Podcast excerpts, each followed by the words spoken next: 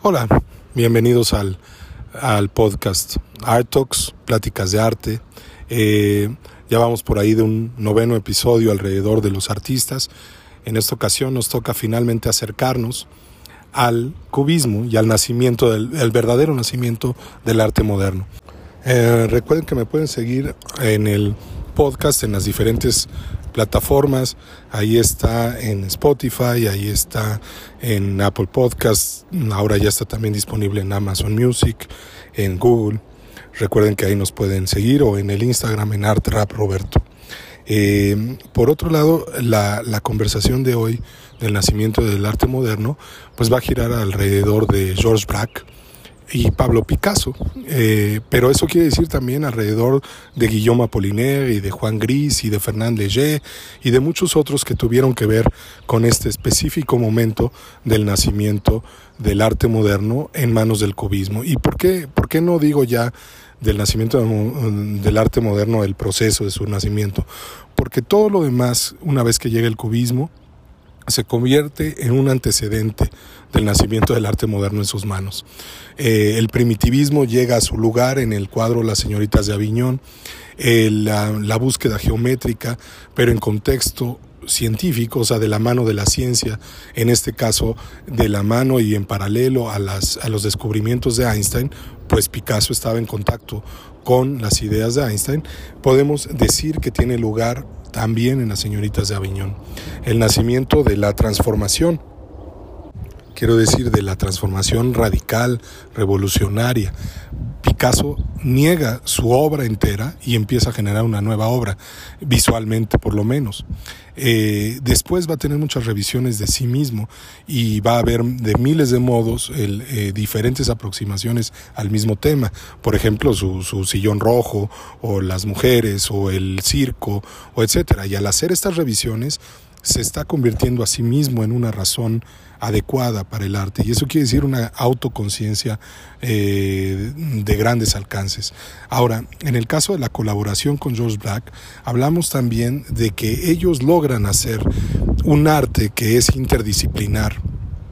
Vamos, trabaja con dibujo, escultura, papeles, etcétera, todo dentro de la apariencia visual del cuadro, pero también es multidisciplinar porque empiezan a afectar la obra poética, por ejemplo, en este caso de Guillaume Apollinaire.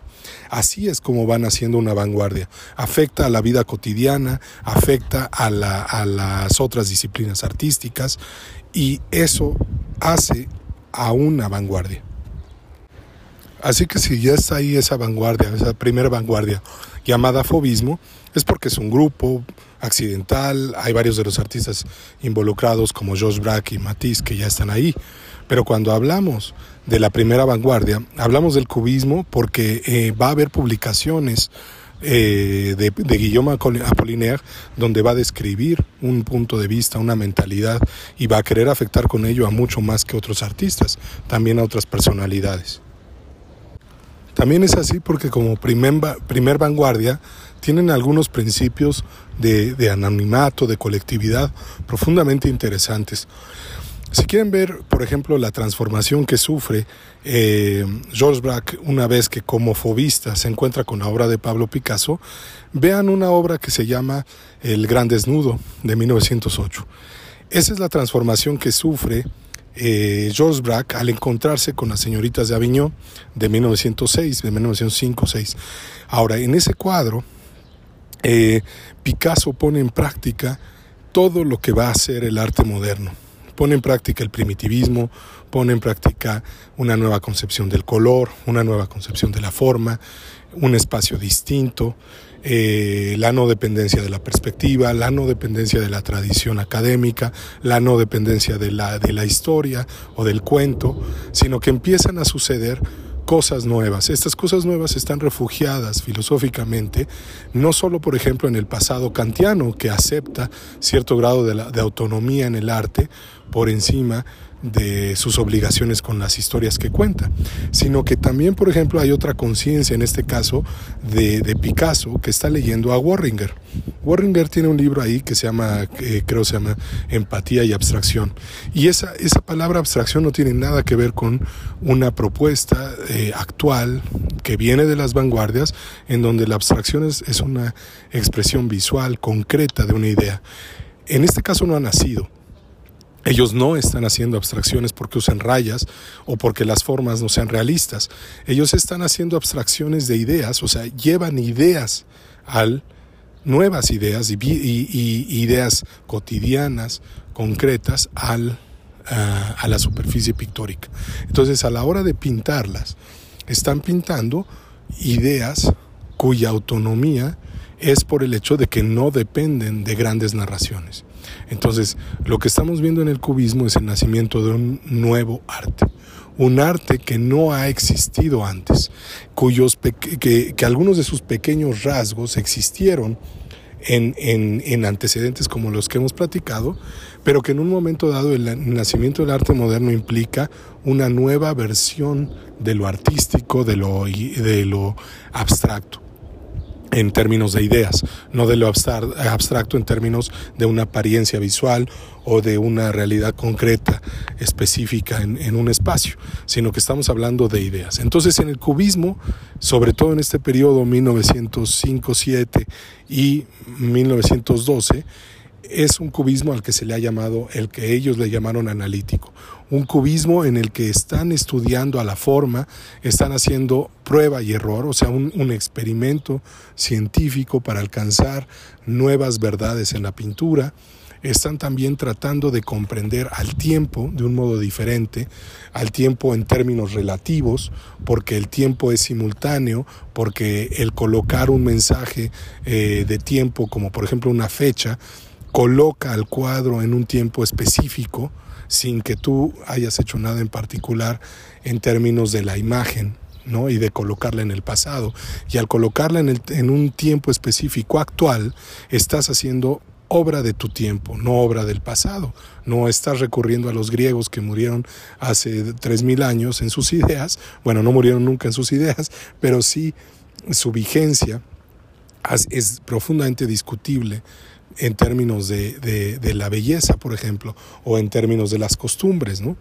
Puedes tomar grandes lecciones del pasado, puedes utilizarlas, pero el, el no poder hacer arte porque éste está atado al pasado es algo que no puede seguir adelante en la pintura desde el punto de vista moderno. Lo que aceptan es su mundo, su cotidianidad, sus capacidades y con ellas son capaces de desafiar al pasado para construir nuevas propuestas. Ahora, estas nuevas propuestas que traen eh, van a ser llamadas cubistas precisamente en una mala comprensión de lo que es lo que están haciendo, ¿no? En un momento dado, cuando expone Kahnweiler en 1908 algunos cuadros cubistas, entre ellos el gran desnudo del que les hablaba, mm, una de las cosas que está haciendo es hacer también un nuevo mercado, una nueva galería, un nuevo discurso para un nuevo arte.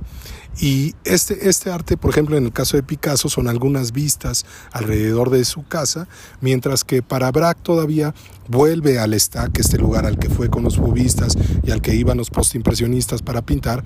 Braque vuelve, toma nuevos motivos, entre ellos un, un gran cuadro que se llama el acueducto del Stack y que pueden revisar y con ello empiezan a construir un nuevo discurso eh, donde la matemática está aplicada a la pintura de un modo que no sea la perspectiva, sino en cambio la comprensión de la forma, a donde la ciencia está aplicada como método, prueba y error, teoría, hipótesis, búsquedas, colaboración, encontrar verdades. También es cierto que en el cubismo inicial eh, los temas eh, todavía son un poco afines al pasado, como por ejemplo en el caso de los paisajes, lo cual nos, nos demuestra una afinidad con la naturaleza. Pero lo que empieza a suceder ahora es que el cubismo va a empezar nuevas, nuevas maneras de aproximarse a las relaciones con los demás. Por ejemplo, su relación multidisciplinaria con la música también les hace pintar instrumentos musicales, porque ahí al, tener el instrumento musical no solo, no solo tienes una forma interesante, sino que tienes incluso la sugerencia de otra arte. Eso quiere decir que estás en las ideas empezando a trabajar a muchas direcciones y lo que finalmente un cuadro cubista está presentando son una multiplicidad de direcciones y todas ellas posibles dentro de la obra artística. Entonces, el, cubismo, esta nueva y primera evolución de la que estamos hablando, nos va a llevar por grandes posibilidades a las que llamamos arte moderno, que no se han agotado, aunque para muchos se ha agotado profundamente el tema Pablo Picasso. Pero en un momento dado, eh, si consideramos la obra de George Braque, estamos hablando de muchas otras cosas eh, que van más allá de la construcción solamente de la palabra cubismo. Están ellos también construyendo una nueva posibilidad mental y de definición del propio artista. La definición de, Picasso como artista en sí mismo, eh, como artista, es muy distinta a lo que fue en el pasado. Ya no es, por ejemplo, si los impresionistas al grito de Baudelaire de hay que ser modernos salen de sus talleres y van a, las, a los parques, a las plazas, a la calle, a los este, ríos, a los lagos a pintar, Picasso y Braque los vuelven al estudio y les vuelven a decir, ahora transforma el estudio con lo que está allá afuera, con esa cotidianidad urbana, con esos objetos nuevos, modernos, porque si hay algo interesante en el advenimiento de la modernidad desde el punto de vista del, cubismo, es que aparece también un nuevo rol para el objeto. El objeto cotidiano puede llegar a los cuadros. El objeto cotidiano puede ser utilizado y producido como arte. El objeto es redefinido, entre otras cosas porque una pintura es aceptada como un objeto. Es por sí misma un objeto. Eh, no es una pintura si, solo por el hecho de que tiene y contiene y representa una historia, sino que es un objeto literal, es un pedazo de tela montado sobre una madera. Esta autonomía kantiana va a ser demostrada eh, por Marcel Duchamp, pero empieza a ser denotada ya en la obra cubista. Recuerden que Marcel Duchamp, como Francis Picabia y Fernand Léger y otros artistas significativos del nacimiento del arte moderno, como los de la UNE, que son Robert y Sonia de la UNE, que juntos hacen el orfismo, una manera mm, de comenzar también la abstracción, todos ellos en algún momento por Apollinaire son puestos en una publicación que los presenta como pintores cubistas. Al hacer esto, estamos hablando de la primer vanguardia. Quiere ser un equipo, un grupo, aunque sea accidental, tiene individualidades, tiene rasgos revolucionarios, están jóvenes, hay una transformación de la manera de entender a la imagen, su representación y demás. En esta, pues, en esta pues, primera plática del cubismo, eh, hemos hablado un poco de George Braque, un poco de, Picasso y mencionado algunas de las grandes nombres alrededor de la, de la primera gran vanguardia del siglo. Recuerden, hay un nuevo mercado naciendo en manos de Kant Weiler y de Picasso y de Braque, etcétera, para poder vender la obra. Recuerden, hay una nueva actitud en el hecho de que han dejado de estar eh, en la calle pintando y han vuelto al estudio para empezar a trabajar. Recuerden que también hay una nueva visión moderna de lo que es una disciplina, en este caso humana, humanista, como el arte. No está definida por lo místico, sino por lo científico. Y ese cambio de paradigma ya también es significativo. No está definido particularmente por la representación de grandes historias del pasado, sino que está definida por la interpretación a través de un estilo y de un artista de los objetos, los tiempos, las ideas, las personas que nos rodean, nuestra cotidianidad. Este es el nuevo paradigma y estamos viendo cómo el arte moderno a través de estos primeros cuadros cubistas se está redefiniendo, está definiendo lo que es el arte en adelante y va a permitirnos un siglo entero de inmensas transformaciones, donde vamos a poder llegar a hacer arte para los oídos, hacer arte para los sabores, hacer arte para las innovaciones continuas. No dejemos nunca de comprender que el cubismo y Picasso no son solo esta celebridad acartonada de los libros de historia del arte, donde abres y en el capítulo 2 viene Picasso y una pintura fea que no entiendes. Es una pintura cuya fealdad tiene una lógica de belleza, porque es completa. La belleza incluye la no belleza. Y la ausencia de la misma, que es en lo que se está trabajando en la contemporaneidad. No dejemos, no nos hagamos a la idea de que por el hecho de que la celebridad ha, bañado la figura de Picasso y de muchos otros o de todos los demás artistas modernos, nosotros estamos hablando de un artista cuya persecución era la celebridad.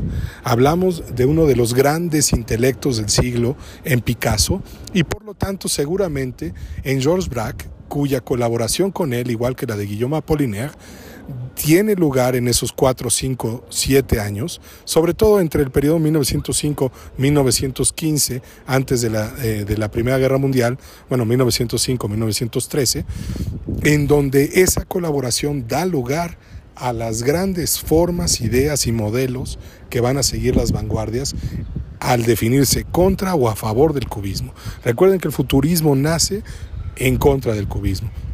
Recuerden que la abstracción en manos de Kandinsky, en manos de Mondrian y de Malevich y de muchos, varios rusos, va a tener lugar en definición de lo que, de cómo se puede ver una idea pintada, de qué es la abstracción, en definirlo. Recuerden que el fobismo desaparece. Es un movimiento que exclusivamente presentó una exposición, algunos cuadros y algunos principios teóricos y que va a quedar enraizado en la individualidad de Henri Matisse, por ejemplo. Así que todas las llamadas vanguardias van a tener en, en este principios de siglo una comunión constante o un desafío constante a partir de estas primeras obras. ¿Cuáles son? Eh, la señorita de Aviñón, las señoritas de Aviñón de Pablo Picasso, La reacción de Braque, que es el gran desnudo de 1908, las pinturas de paisaje del Stack, tanto, eh, tanto de Braque como las de Picasso de las calles de París, y, que en este nacimiento del cubismo los primeros motivos van a ser inmediatamente eh, copiados y asimilados, también en una búsqueda propia de ellos, de ellos, de los artistas como Picasso, que compartía su obra para afectar a los demás y ver qué pensaban. El resultado de esto es que todo artista moderno se transformó a raíz de ver las señoritas de Aviñón, pero también la propia palabra cubismo dejó de, de tener una, una especie de autoridad personal en Picasso y Braque y hubo que defenderla en algún punto. Para 1912 andaban haciendo una exposición cubista eh, sin invitar a Picasso y a Braque, ¿no? Entonces hubo que presentar a las señoritas de Aviñón. Ahora, habrá una segunda parte, seguiremos hablando del cubismo, pero en adelante, siempre que hablemos de arte moderno, vamos a estar hablando un poquito de cubismo y siempre vamos a estar hablando un poquito de Picasso. Y eso quiere decir, o eso nos, nos debe de, servir de pauta, de la enorme contribución de Georges Braque, Pablo Picasso y podríamos decir Guillaume Apollinaire en la construcción del cubismo. Nos vemos en una siguiente ocasión.